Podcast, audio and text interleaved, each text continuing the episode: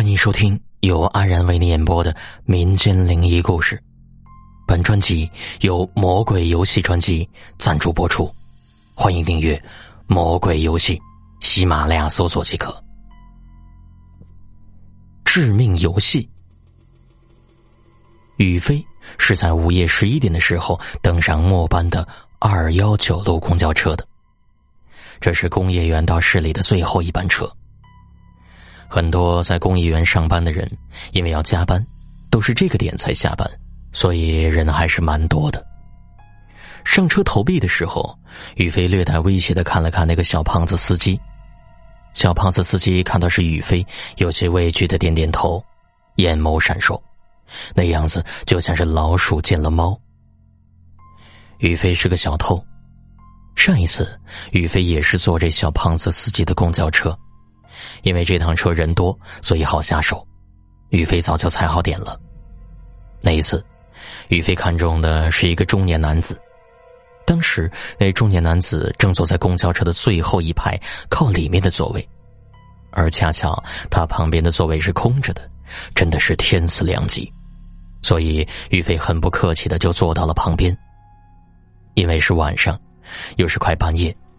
中年男子显然是做了一天的工作累了，所以靠在座位上，靠着窗户昏昏欲睡，甚至还轻微的打起了鼾声。玉飞坐在他旁边，不时的假装用手触碰中年男子，中年男子都没有反应，显然是完全睡着了。随后，玉飞肆无忌惮的观察男子，发现男子的钱包就装在他左边的裤袋里。这对于宇飞来说简直就是送钱的，二话不说，宇飞就想要下手。正当宇飞的手已经揣进男子左边的裤袋，抓住钱包，正要轻轻的往外抽时，突然公交车来了个急刹车，众人都没有反应过来，巨大的惯性让所有人都向前冲去。中年男子是一头磕在前面凳子的扶手上，哎呦叫了一声，醒来了。宇飞前面没有挡的，直接飞了出去，一头撞到地面才停下，磕得宇飞眼泪都流出来了。自然，宇飞没有抓紧钱包，钱包还在中年男子的口袋里。而此时，那中年男子已经完全醒了，看到露出口袋大半截的钱包和飞出去的宇飞，瞬间明白了，于是赶紧将钱包重新塞进口袋，随后一脸戒备的盯着宇飞。生怕他再来偷钱，大家看着他，这个人是个小偷，大家把他抓住，我们一起将他扭送到公安局。突然，一个声音响了起来，宇飞吓了一大跳，回头一看，竟然是司机，小胖子司机。原来刚才的刹车不是无意的，而是故意的。小胖子司机从监控中看到了宇飞的动作，于是一个急刹车。现在看到宇飞已经坐在地上，急忙呼叫着车厢中的乘客。此时宇飞很害怕，虽然他是出了名的狠角色，但是现在是在车厢中，车厢里人又多，很多人都是干体力活的。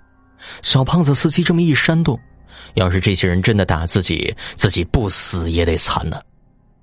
前几天，自己一个同伙就是在公交车上偷东西被人发现了，大家好一顿揍。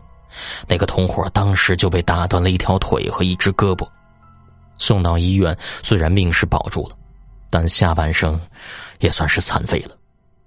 难道自己今晚也会走这条老路吗？想到这儿，于飞怕极了。等了好一会儿，于飞发现没有一个人上来揍自己，瞬间，于飞明白了，这些人不足为虑，他们都是各顾各的人。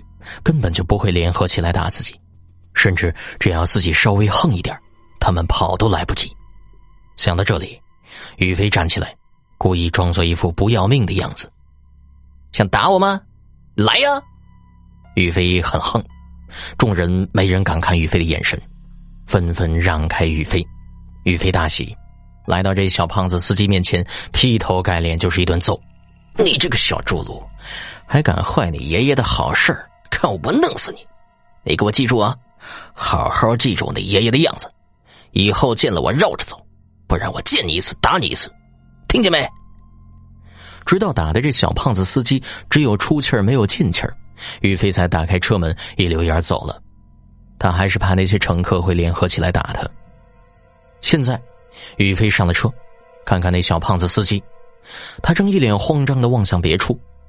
于飞冷笑两下，看来这是学乖了，真是人不打不成器，狗不打不成狗啊。随后，宇飞又给小胖子司机晃了晃拳头，那意思再明显不过了：“老子来上班来了，你好好的开你那车，不要多管闲事。要是还敢给老子捣乱，这次我扒了你的皮。”车又开起来了，因为已经是午夜，大部分人昏昏睡去，也有少部分正在玩着手机，车厢很安静。宇飞静静的站在车厢里，看似毫不在意，其实一直在打量着周围的人。他要判断哪个人好显瘦，哪个人身上装的钱多，并且能够被自己拿走。很快，宇飞选好了下手的对象，一个站在窗边的女子，面容姣好，一身白裙子，一个水蓝色手提包，正望着窗外出神。不知是灯光的原因，还是化了妆，女子那脸色看着很白。慢慢的，一点点靠过去，女飞一阵大喜，女子的包的拉链居然还是半开着的，省了不少事儿。迅速而又平稳的把手伸进包中，很快就摸到了一部手机。他正想要往外拿，猛地一个急刹车，吱呀一声。全车人都往前顿了一下，宇飞更是狠狠的扯了一下女子的包。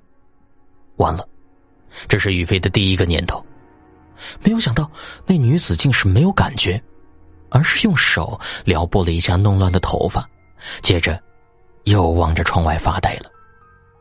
抓住时机，宇飞迅速把手机装进自己兜里。刚好一个站点到了，车门打开，就见那女子迫不及待的下车了。刚想松口气，那宇飞却猛地发现，这女子站在车下望着自己，张着嘴说了几个字。宇飞没有听清，看那口型似乎是“谢谢你”。宇飞更郁闷了，这女的有病吧？车门关上，又启程，拿出手机，玉飞大失所望。虽然是部叉十二，但损毁的就像是被烧过。滴滴滴。手机响了，是条新闻报。点开，内容很短。今夜十点时候，二幺九末班车与油罐车相撞，全车无一人生还。等等，自己坐的不就是末班的二幺九吗？宇飞感觉一阵发冷。抬头，周围哪还有活人？都是支离破碎的尸体。小胖子司机回头，面目焦黑，头发被削去一半，一只眼睛脱离了眼眶，笑得很恐怖。欢迎坐车，我的新乘客。本故事播讲完毕，安然感谢您对《魔鬼游戏》的订阅支持。